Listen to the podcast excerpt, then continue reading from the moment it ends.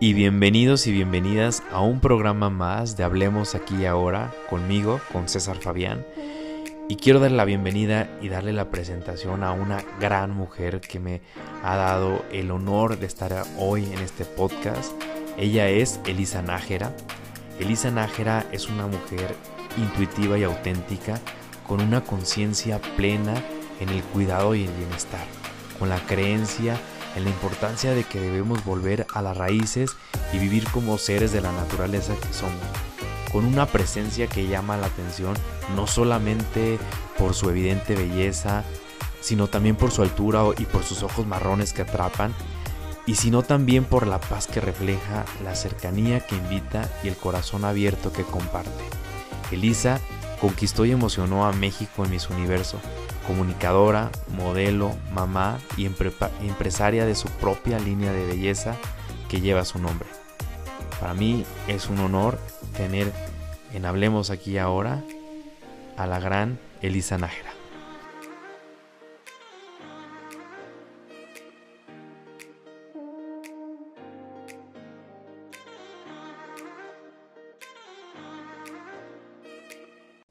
Elisa, bienvenida.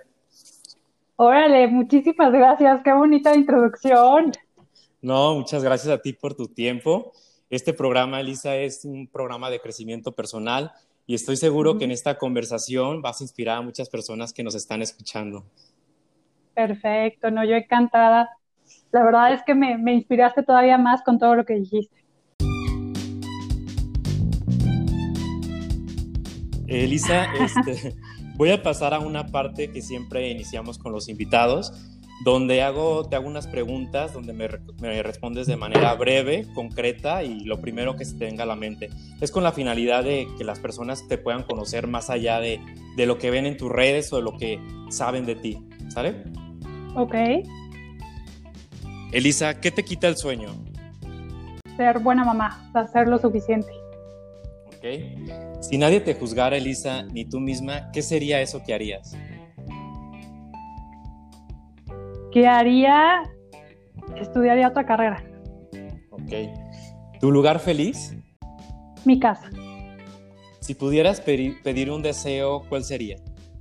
Mm, un deseo. Uf. Solamente uno. Ok, este.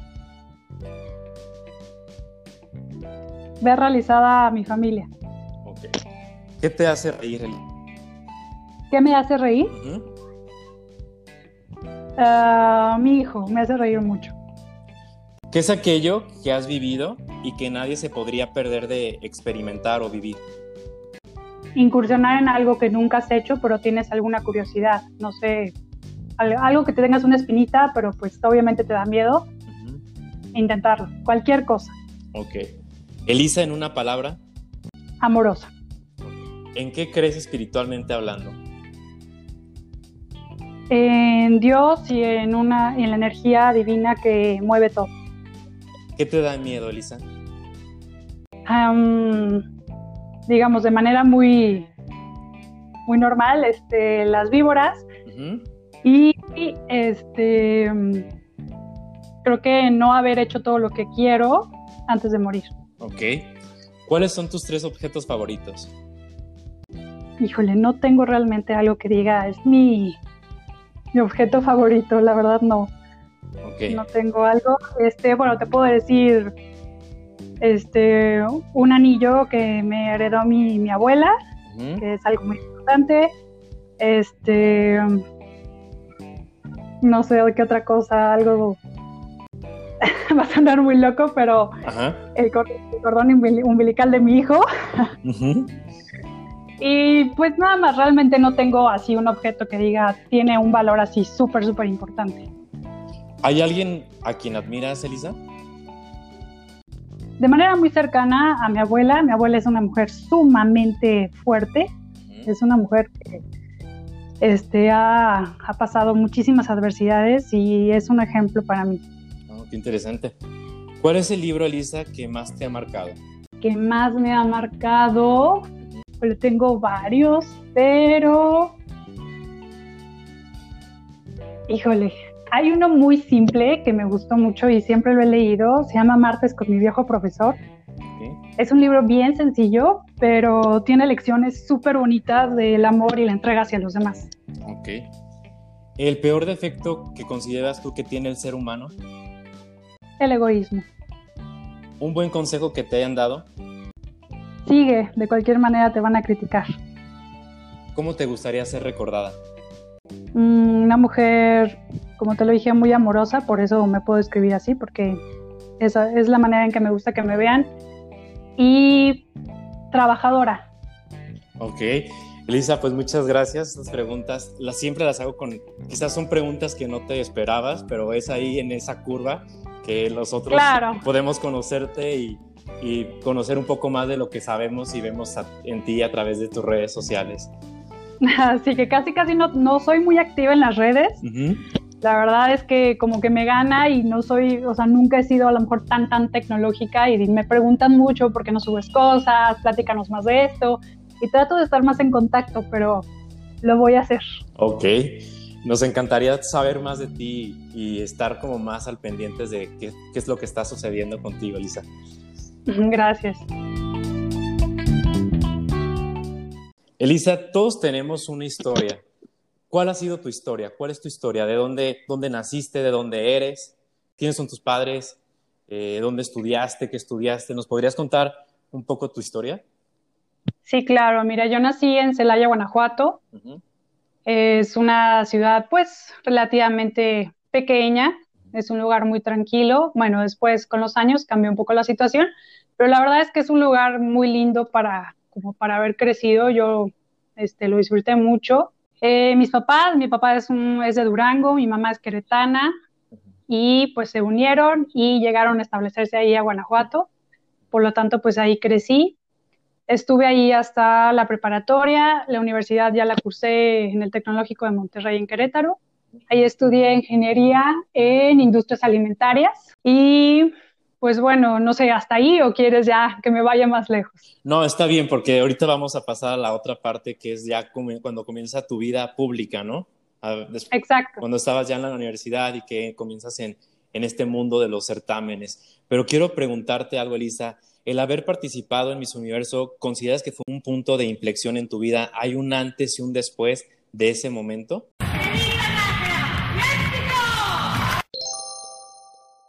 Sí, totalmente. La verdad es que cuando antes de, comenzar en todos los certámenes, incluso un poco el modelaje, no sabes de qué manera puede impactar tu vida. Personalmente creo que fue de una manera positiva. Eh, sí, sí era una mujer mucho más reservada, más tímida, incluso pues igual como no tan, no tan curiosa como cuando ya me, me metí a todos los concursos y a todo este mundo público. ¿Cómo, ¿Cómo decidiste, en qué momento llegó la oportunidad o quién te animó? ¿Tú tenías ya el sueño de, de comenzar en este mundo de los certámenes? ¿Cómo fue que tú entraste? Pues Fíjate que modelaba de manera más como hobby. Eh, así la típica historia de alguna vez fui a Guadalajara, una agencia de modelos se acercó a mí, este, me dijeron que les interesaba mi perfil y comencé a hacer trabajos eh, cada, no sé, cada 15 días, cada tres semanas, me llamaban, me iba, este, hacía el trabajo y me regresaba, yo seguía estudiando. Esto comenzó como, yo creo que tendría unos 17 años, quizá, y bueno, hasta ahí ese era mi contacto con el mundo del modelaje. Y luego, ya que estaba en la universidad, un amigo mío toda la vida me dijo, es que deberías de concursar, deberías de entrar a, un, algún certamen. Para eso ya había pasado por todo el show de, de la reina de la, bueno, he entrado, ¿eh? ni siquiera gané, no entré al, no gané este, como reina de la universidad, bueno, más bien como de la prepa, ¿no? Ya, ya desde ahí estaban con que métete, que no sé, tienes que hacer algo, ¿no? No gané. Y luego ya como que dije, bueno, no creo que esto, pues por ahí no, ¿no? Y eh, cuando estaba en la universidad, un amigo siempre me, echaba porras, me decía que debería entrar. Y pues simplemente se tomó la iniciativa y, me mandó mis fotos a, Nuestra Belleza México, que en ese tiempo tenía la campaña de Denúnciala, que fue pues muy conocida y la verdad es que era muy bonita porque yo creo que ayudaba a las chavas que no tenían como pues ese instinto o esas ganas de hacerlo personalmente, pero sí a través de alguien que ven, que veían algún potencial. Y pues fue así. Mi amigo mandó mis fotos, mandó toda mi información y como a los dos días ya tenía una llamada de, oye, fuiste denunciada por nuestra belleza, para nuestra belleza. Los castings comienzan tal día, tal día, este, pues te tienes que presentar de esta manera. Y así, pues la verdad es que no sabía si ir. Le dije a mi mamá, oye, ¿qué opinas? Pasó esto. Y me dijo, pues bueno, deberías de intentarlo. Ya has tenido algún acercamiento con esto del modelaje, no es totalmente ajeno. Así que pues inténtalo y así, así fue, gracias a mi querido amigo. La ganadora de Nuestra Belleza México 2007 es Elisa Nájera Gualito, representante del estado de Guanajuato. El destino, Elisa, ¿consideras que fue, yo creo, ¿no? O sea, porque no era algo que tú soñaste quizás o que estaba en tu mente, pero de cierta manera las circunstancias te fueron llevando por ese camino que quizás ya estaba escrito de que tú fueras mm, eh, nuestra belleza México y después que nos representaras en Miss Universo, que déjame decirte que has sido como de las representantes de México más icónicas o más recordadas eh, que nos hizo emocionar y que yo me acuerdo cuando te vi en televisión en ese momento, que estuvimos así a nada, a nada, a nada, pero que tu papel fue increíble, Lisa. O sea, espectacular tu participación en Miss Universo. Y yo creo que todo el mundo te lo dice, ha sido de las más recordadas y de las más como aplaudidas y, y pues seguidas.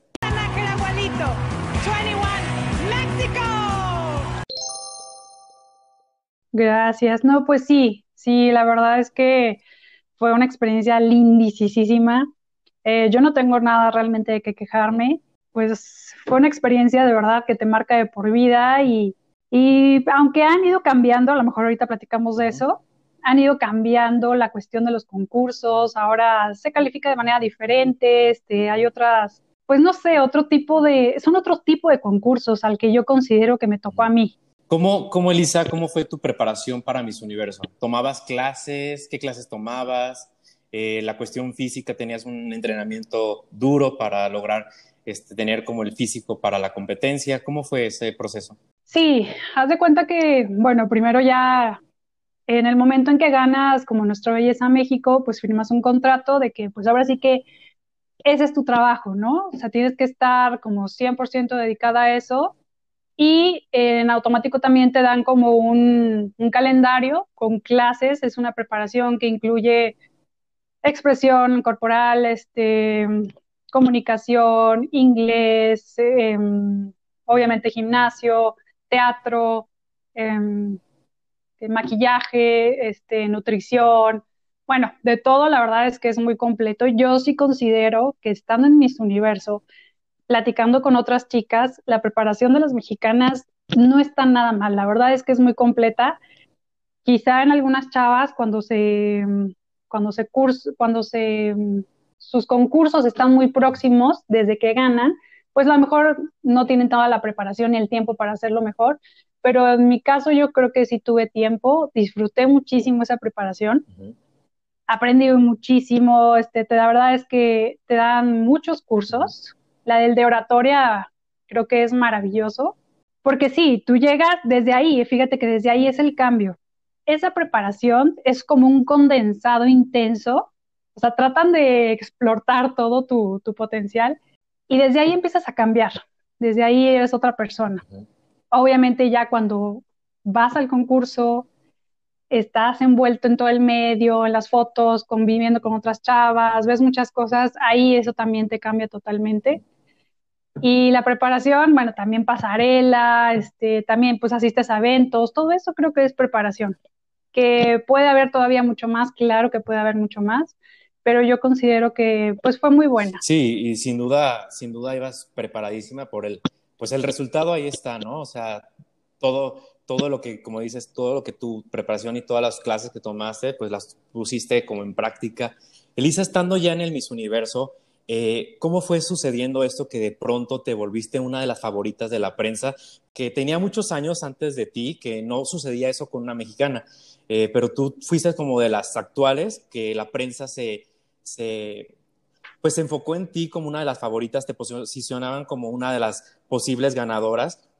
incluso con los mismos este, seguidores de Miss Universo, ¿en qué momento tú te diste cuenta de que estabas convirtiéndote en una gran favorita dentro de la competencia? Pues mira, mi mentalidad desde el principio era de que definitivamente podía. Me sentía preparada, me sentía apoyada y también, ya que vas viendo en el concurso, pues las actividades, no sé, cómo, cómo, trans, cómo pues, cómo se va moviendo todo. Y también cuando vas viendo a las competidoras y todo, dices, claro que tengo la oportunidad. Em, creo que no hay como una estrategia ni nada por el estilo, no es como que llegues y, ah, mira, tienes que ir a hablar con fulanito, yo no creo nada de eso. Simplemente en cada actividad que tenía, este, con un amigo mío me decía, bueno, tienes que ser impecable. Eso sí, trataba de ser por lo más pues lo más, este... Impecable, perfecta. Lo más impecable, perfecta y puntual posible, o sea, trataba de estar al 100 en todas las actividades, porque decían, mira, al final esto es, esto es un concurso, ¿no? Vienen a ver así todo, ¿no? Y pues dale eso. Y la verdad es que sí intentaba, ¿no? A mí me tocó Vietnam, el concurso que fue en Vietnam y hacía un calor terrible, y bueno, para mí era terrible porque el cabello se me hace como grifo. Y entonces, pues yo trataba de estar arreglada, yo decía, pues bueno, a lo mejor esto cuenta, a lo mejor no, no lo sé. En las entrevistas, pues bueno, trataba de ser, pues, estar concentrada, este, pues ser yo, ¿no? Tampoco pretendía ser alguien que no era. y, y, todo lo demás, o sea, yo sabía que iba a fluir, la, pasarela, este, la cuestión de la fotografía, pues yo simplemente fui a, a entregar todo lo que yo tenía, todo lo que había aprendido y definitivamente creo que ya como a la mitad del, concurso, en la concentración, yo veía que había mucha posibilidad de ganar. ¿Sentiste eh, mucha presión en ese momento cuando ya estabas como eh, ya en la recta final? Pues fíjate que no presión, pero obviamente se empiezan como a perfilar el grupito de las que posiblemente puedan ganar. Eh, la prensa, este, obviamente los foros y las fans y todo, pues, los mensajes, todos empiezan así como, pues sí, a, pues a dar más fuerza, ¿no? Y no se siente como presión, pero pues es al contrario, creo que se siente bonito que, que tienes una posibilidad y no eres así como totalmente ajena sí a la posibilidad de ganar. Aparte del clima, que, es, que fue como un obstáculo para ti por lo que dices del cabello, que todo eso influye, porque tienen que verse perfecta siempre, ¿qué fue lo más difícil que tuviste que superar estando ahí en la competencia? Algo difícil realmente, pues no. O sea, la verdad es que si lo ves por un lado, algo muy bonito es que estuvimos cambiando de ciudades, de sede. Y pues eso era como levantarte bien temprano, estar lista, este, llevarte tus 20 mil maletas que llevas. Y pues esos cambios, pues es a lo mejor lo más pesado, ¿no? Porque realmente, o sea, no, no te la vives tirada en la playa haciendo cosas. hay, hay, actividades, hay cosas que hacer, este, estás ensayando. Entonces, pues a lo mejor un mes o tres semanas así puede llegar a ser un poco pesado. Pero fuera de eso, yo creo que es algo que se disfruta mucho. Elisa, ¿qué fue dentro del certamen lo más emocionante o gratificante que, recuerdas? La amistad que, fui creando con algunas chavas, la verdad mi Rumi Costa Rica, o sea, el día de hoy seguimos en contacto, es, una mujer bellísima, súper linda. Eh, son esas amistades y como esas oportunidades de conocer personas con una visión y una cultura totalmente diferente a lo que tú tienes y al final en común ahí estamos todas persiguiendo quizá ese sueño o si no, simplemente conviviendo. Pero la verdad fue buena vibra, ¿eh? No, Yo no sentía así como realmente algo pesado, como normalmente se piensa en los concursos. Elisa, cuando estabas ya en la, en la final del, del certamen, cuando pasas a la primera clasificación que dice en México, ¿qué, ¿qué pasó por tu mente? ¿Qué sentiste en ese momento? Ya la hice. Ya dijiste, ya estuvo. No, ya, ya estuvo. Ahora se une al grupo México. Ahí la tenemos. El Latinoamericana. Cuando pasaste a las cinco finalistas. Pues ya, o sea, la verdad es que yo, o sea, no sabía qué podía pasar, pero como que yo, o sea, internamente era un sí. y ahí voy, ahí voy, ahí voy. Y muy tranquila, ¿eh? La verdad es que me han preguntado mucho qué sentías en ese momento cuando te llamaron, o qué sentías, estás muy nerviosa. Y no, no, no estaba realmente nerviosa, como que habíamos repasado tanto, pues como el concurso, la pasarela, este, las posiciones y todo eso, que como que ya, no sé si era algo mecánico, así como, ah, bueno, pues aquí te mueves acá, ¿no? O sea, como que esa parte ya no me preocupaba, a lo mejor me preocupaba más que no sé, que quizás se me fueran a pagar el vestido, algo así, pero no estaba nerviosa y cada vez que avanzaba simplemente decía, sí, ahí voy, ahí voy. ¡México! Cuatro latinoamericanas, señoras y señores. México, Colombia, Venezuela y República Dominicana dentro de las cinco finalistas a la corona de Miss Universo 2008. Un momento histórico para los latinoamericanos. Elisa Nájera.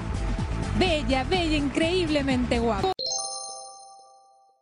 Qué experiencia tan única, porque pues tú sabes que muy pocas mujeres llegan a tener esa experiencia en su vida y qué afortunada que tú fuiste una de ellas y que lo hiciste con una, con esta gran, este, papel y desempeño que, que, todavía lo seguimos recordando y que tú sabes que los misólogos siempre te, te, apuntan como las mejores representantes de México y pues yo pienso que es algo muy satisfactorio para ti de que tu trabajo, a pesar de que ya hace unos años que, que pasó, que siga siendo tan vigente y que te sigan poniendo como un ejemplo para las, eh, para las mises que, que van a, a concursar a Miss Universo. Está convencida de que el triunfo es para los que se atreven, se atrevió y está en las cinco finalistas a la corona de Miss Universo 2008. Sí, la verdad es que a mí a veces hasta me sorprende. Uno, porque personalmente a veces se te olvida, ¿no? Ese evento tan importante. Sí, para ti, pero también cómo influyes para los, en los demás, ¿no?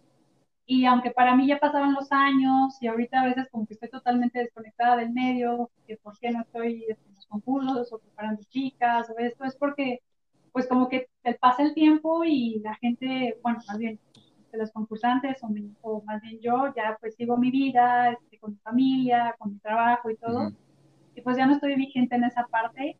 Y cuando me siguen llegando mensajes de, oye, que está increíble lo que hiciste, y su pasarela, y su experiencia, y yo digo, wow, o sea, creo que no tienes un regalo para mí cada vez que me escriben y, pues me dejan todos esos comentarios también. Es cierto, Elisa, que, que este gratificante todo ese trabajo. Elisa, en esa, en esa edición de Miss Universo ganaste al mejor cuerpo de, de, de la edición. ¿Tenías un plan duro de entrenamiento físico para lograrlo? Pues yo creo que sí, ya hasta lo empezaba a normalizar, pero eh, bueno, mi, mi entrenamiento era por la mañana, em, iba al gimnasio, un poco de pesas, como 40 minutos o 45 minutos de cardio, entonces sí me tardaba unas dos horas ahí. Y en el día, pues tenía mm, expresión corporal, que al final era así como algo así también como, como entre ballet, jazz o algo así, y pues era más ejercicio. Y luego ya cuando terminaba todas mis actividades en la noche, eso ya sí fue por cuestión personal de que yo decía, no, es que tengo que ir más.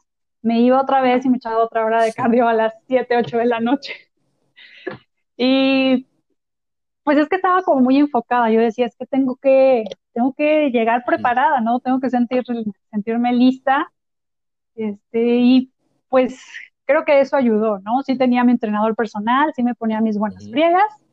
Por supuesto, no hay no hay nada ni este entrenamiento físico que te ayude que no vaya acompañado de buena alimentación. La verdad es que sí la cuidaba.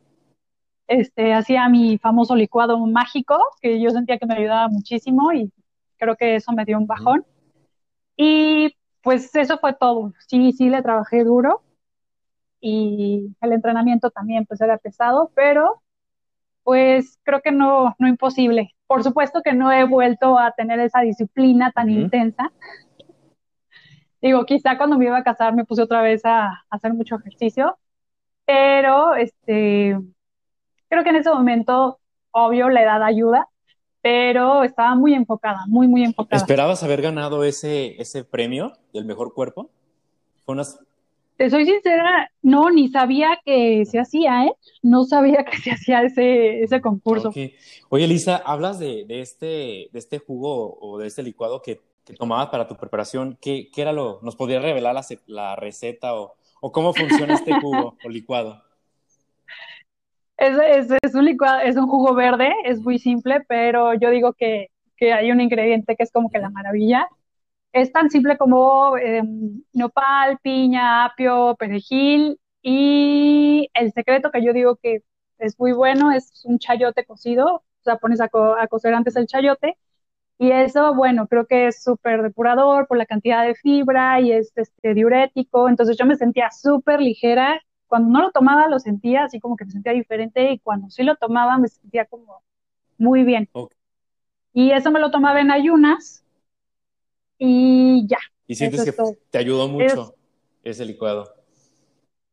Yo creo que sí, la verdad, yo me sentía muy bien, me sentía como satisfecha, a lo mejor por lo tanto eso no, ya en el desayuno, porque se me lo tomaba en ayunas, en el desayuno no comía a lo mejor tanto, o no sé, pero yo creo que me sirvió mucho y me decía el nutriólogo que lo que él decía que era el, el secreto era el chayote cocido. Órale.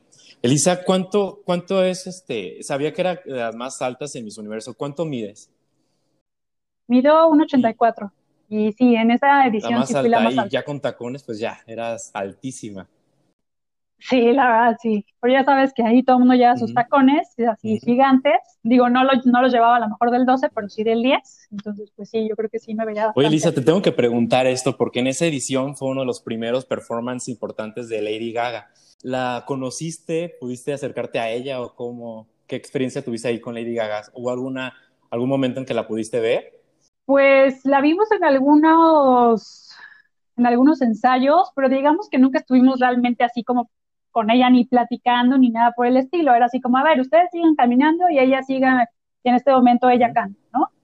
Entonces, pues no, o sea, no puedo decir que, digamos, la saludé ni la conocí, o sea, como que siempre estuvimos como un poquito aparte, pero sí, en ese momento no era realmente tan conocida como lo es ahora. No, no, era como que apenas comenzaba su carrera y, y, se me hizo curioso si tuviste algún contacto con ella, pues porque ahorita es de las cantantes pues más importantes en la industria de la música. Elisa, y quiero pasar ahora a esta parte de, de, la evolución de los concursos que decías, pero primero quiero comenzar a preguntarte si realmente los concursos de belleza empoderan a la mujer es que, bueno, yo estoy peleada con la parte de la palabra, la palabra empoderar. O sea, es como si la mujer nunca hubiera tenido poder suficiente. O sea, no me gusta esa palabra. O sea, como que no lo puedo definir de esa manera. ¿Cómo lo dirías tú entonces? ¿Qué, qué, qué, plataforma de oportunidades te muestra un concurso de belleza para, para, las mujeres? Porque pues obviamente sí te da muchas más oportunidades. Te prepara, te prepara tal como te diría que te prepara estudiar una carrera, ¿no? Te prepara como si tomaras un curso de, no sé, quizá de oratoria o de, teatro o algo así, ¿no? Al final te estás exhibiendo eh, ante las personas y eso, pues la verdad, es, eres, eres un blanco para que te critiquen, para que te juzguen, para que digan qué te sobra, qué te falta, qué te todo, y eso al final te va haciendo una, te hace una mujer más fuerte. Eso es lo que pasa. Estás, eres como hasta cierto punto como vulnerable al presentarte ahí y tienes que sacar la fuerza y pues no poner una coraza, pero hay algo como que te, como si te bañara de algo que te da una fuerza así como que no importa lo que digas y todo, yo sé que soy una persona así y soy lo suficiente como para estar aquí. Es como, creo que es eso, te, te prepara para cualquier escenario en la vida porque te da mucho más y te hace una mujer más segura de ti. Sí, te da una, sí, te da más confianza y te hace una mujer más segura. Eso es lo que pasa. ¿cómo ves esta evolución de los certámenes de belleza donde pues ahora ya no solamente buscan el rostro, la figura, la altura y todas estas este, cualidades perfectas que debe tener una mujer, sino que se enfocan un poco más en la parte humana, en qué hay dentro de, de la Miss que está concursando? Pues me parece muy bien. Em, suena trilladísimo, pero ya es una mujer como más completa, ya no solamente es como la máscara, ya no solamente es la parte externa, es qué es lo que piensa, qué es lo que hace, cómo se desenvuelve. Yo creo que han elegido en varias ocasiones a mujeres que no precisamente ante los ojos de todos es la más linda, porque es el concepto que tenemos de belleza, sino la que supo expresarse mejor, sino la que tiene a lo mejor un, no sé, una idea más interesante, la que tiene un trabajo más interesante, la que se ve que puede funcionar más para hacer un trabajo social. Eh, bueno, sé, ya es una mujer completa y se me hace muy bien porque creo que gracias a las redes, gracias a toda la exposición que tienen, se envuelven en mujeres súper influyentes. Y tener una mujer solamente influyente por ser bonita, la verdad es que pues dura muy poco, ¿no? O a lo mejor no tiene tanto alcance como lo, que lo tiene una mujer que pues se sabe expresar y puede aconsejar y, puede ser un ejemplo para, para chavitas, chavitos, para más grandes, para pues para toda es la verdad, una mujer más humana. Eh, Elisa, en México ha comenzado un movimiento hace poco, eh, en estos años, donde dicen que los concursos de belleza son una forma de violencia simbólica. ¿Tú qué le dirías a esas personas que creen o que tienen esta mentalidad de que eh, los concursos de belleza son una violencia simbólica para las demás mujeres? Yo creo que nada que ver. La mujer, creo que todas las chavas que he conocido están ahí por gusto propio. Como te comento, todas las mujeres que se presentan sea, puedes ver el antes y el después de esas mujeres, están mucho más preparadas, mucho más seguras, eh, eso les abren oportunidades de trabajo, les abren este, oportunidades personales de cualquier tipo, o sea, se pueden desenvolver si quieres ahora en una red social gracias a eso, se pueden desarrollar en, en cuestión de medios, en muchas otras plataformas pueden crecer gracias a eso, entonces no le veo no le veo cómo puede cosificar a la mujer un concurso de belleza, porque nadie las obliga a estar ahí, absolutamente nadie. Y creo que todas las que han participado, eh, sin meterse en cuestiones de que si, de que si les dieron, no les dieron, si esto, bla, bla, bla. O sea, me refiero a que si, bueno, ya sabes toda la polémica que hay respecto a las que ganan y lo que no, bueno. Eh, creo que todas las mujeres lo describen como una muy buena experiencia que les da muchísimo poder, les da muchísima fuerza. Entonces, no, no veo dónde está el problema. Elisa Nájera da un paso al frente y va a escoger su pregunta. Ella escoge. Judge number three. Juez número 3, Roberto Cavalli. Ok, tell me, amore, when is a woman truly satisfied? ¿Cuándo es que una mujer está de veras satisfecha? Sin chao, Vietnam. I think yo creo que una mujer se puede sentir satisfecha cuando tiene un equilibrio en su vida, cuando tiene su mente, su alma y todos sus sentimientos a un mismo nivel. Es importante tener ese equilibrio entre la familia, entre el empleo y la comunidad. Muy bien contestado. Elisa Nájera, fabuloso. Elisa, ya para cerrar este tema de Miss Universo, ¿cuál ¿Cuál fue tu, tu mejor recuerdo que tengas de Miss Universo tu mejor momento? Algo que recuerdes que nos quieras compartir. Pues mira, yo no sé si, si se notaba o se puede, se puede ver en las fotos o en los videos. Te juro que cada vez que me decían México, yo hacía algo, o sea, de cuenta, me paraba derecha antes de salir el escenario, como que echaba los hombros hacia atrás sacaba el pecho y escuchaba México y uy, se me enchinaba la piel y salía con una energía, con una fuerza y con, con una emoción. Eso es como mi, para mí el recuerdo más grande. De hecho, cuando me gritan México, oh, de verdad te juro que me da, me da risa, pero me emociona. Entonces creo que es el, el recuerdo más bonito. Este, yo haber sido una representante de mi país, me encanta la idea, me encanta ese recuerdo. Y qué impresionante que, ah, como te digo, que pasen los años y sigas sintiendo y, y yo creo que ahorita que lo recordabas, sentías, yo creo que esa sensación que de orgullo, de, decir estoy representando, soy un país y detrás, y no solamente eres Elisa Nájera, sino representas a millones de, de mexicanas que, que te están viendo, que eres un ejemplo a seguir y que están siguiendo tus pasos.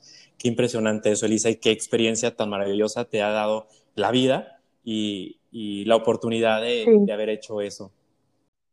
Así es, la verdad es que gran sorpresa, como decíamos al principio, no era mi tirada entrar a un concurso, ni mucho menos no tenía la idea del alcance que podía tener y lo que esto me podría proporcionar.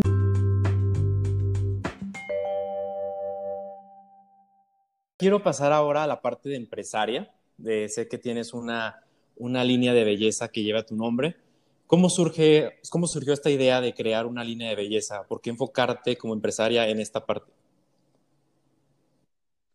Pues sí, mira, tengo dos vertientes de, de trabajo, pero sí, ahorita que me, que me comentas, bueno, que me preguntas de la línea de belleza, este, todo comenzó porque yo tenía, hacía una loción humectante a base de extractos naturales, algo pues muy natural, muy rico.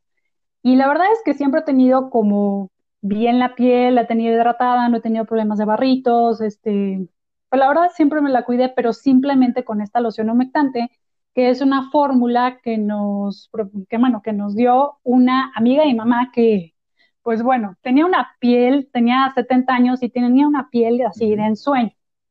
Y nos, nos pasó la fórmula yo soy química en alimentos, no soy química cosmetóloga, pero digamos que entiendo algunas cosas, ¿no? Pues a raíz de que nos dio la fórmula, pues yo empecé a ver cómo hacerla y pues ya, digamos que incluso la mejoré. Y primero la empecé a vender como con personas cercanas, con maquillistas, que de hecho me pasaba mucho que cuando me maquillaban o algo así, me decían, oye, tienes la piel muy bien, ¿qué te pones? Y ya, pues mi famosa agüita, porque yo le llamaba la agüita mágica. No, pues perfecto, está padrísima tu agüita, véndeme una.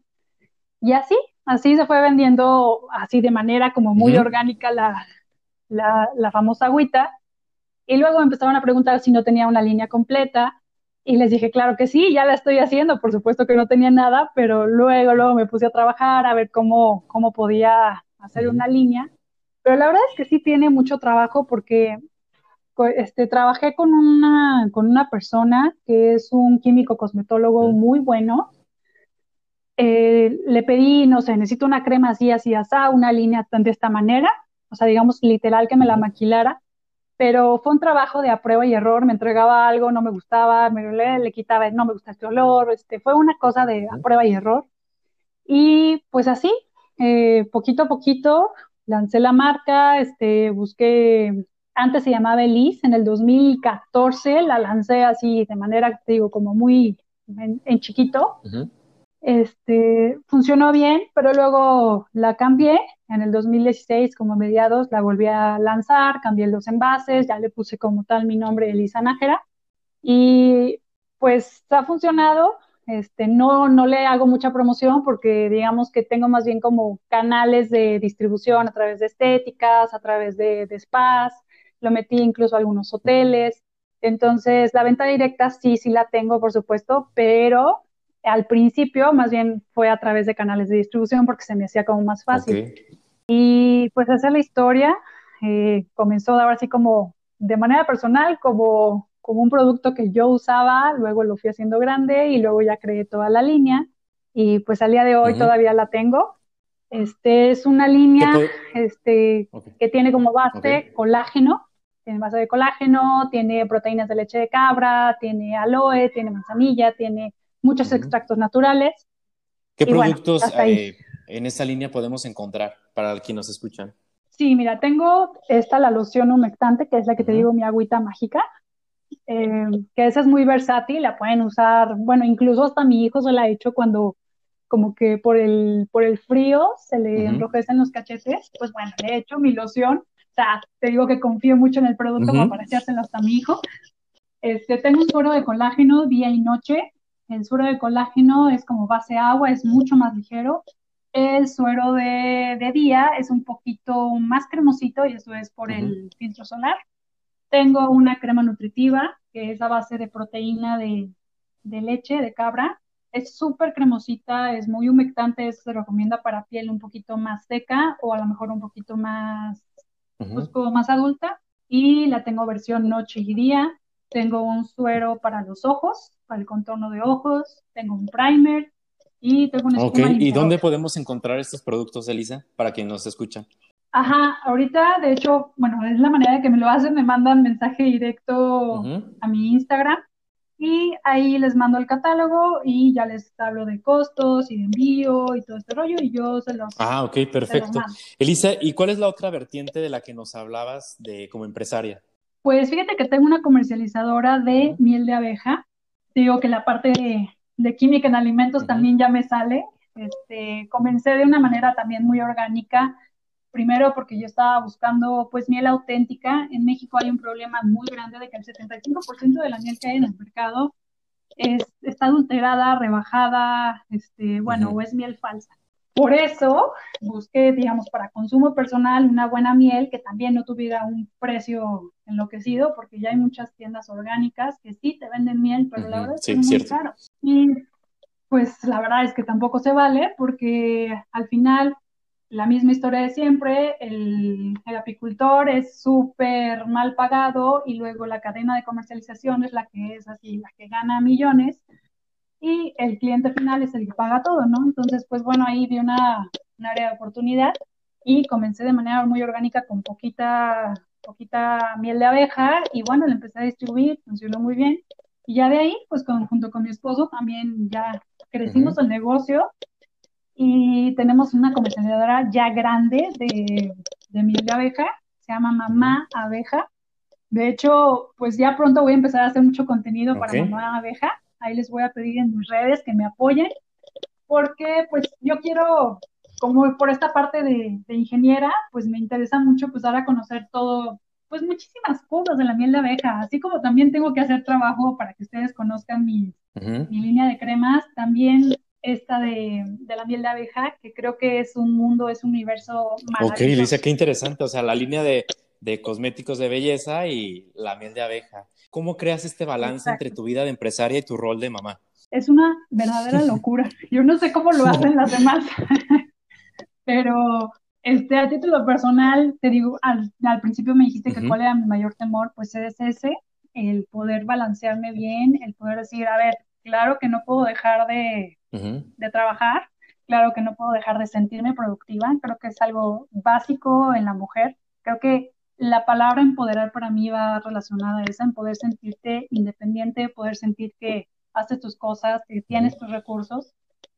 Este, y la parte también de, de, ser mamá, y ese es mi miedo, ¿no? Decir, a ver, ¿qué tanto tiempo le estoy dando a mi hijo? ¿Qué tanto tiempo le estoy dando a mi familia? ¿Qué tanto a mi, a mi trabajo, ¿no?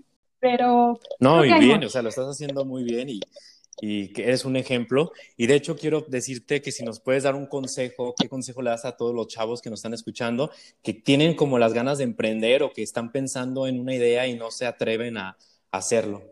Yo creo que es importante todo agarrar una hoja de papel y decir literal, o sea, no es cuestión de escuela, hacer diagramas, hacer literal, arrastrar lápiz y decir, tengo esto, quiero llegar a esto, hacer un plan de negocios con lo que se tenga. No tienes que ser, no sé, un especialista, pero yo creo que cuando tú escribes las cosas, las empiezas como a, a digerir, a materializar, primero a digerir y luego, por lo tanto, a imaginar y luego a materializar.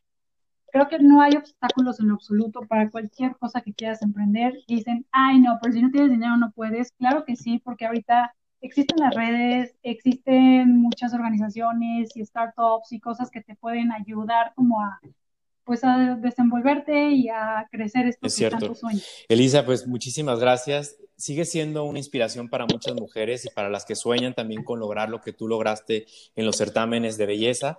Eres un referente de inspiración y de que los sueños se pueden materializar cuando se trabaja con disciplina y sobre todo con el corazón.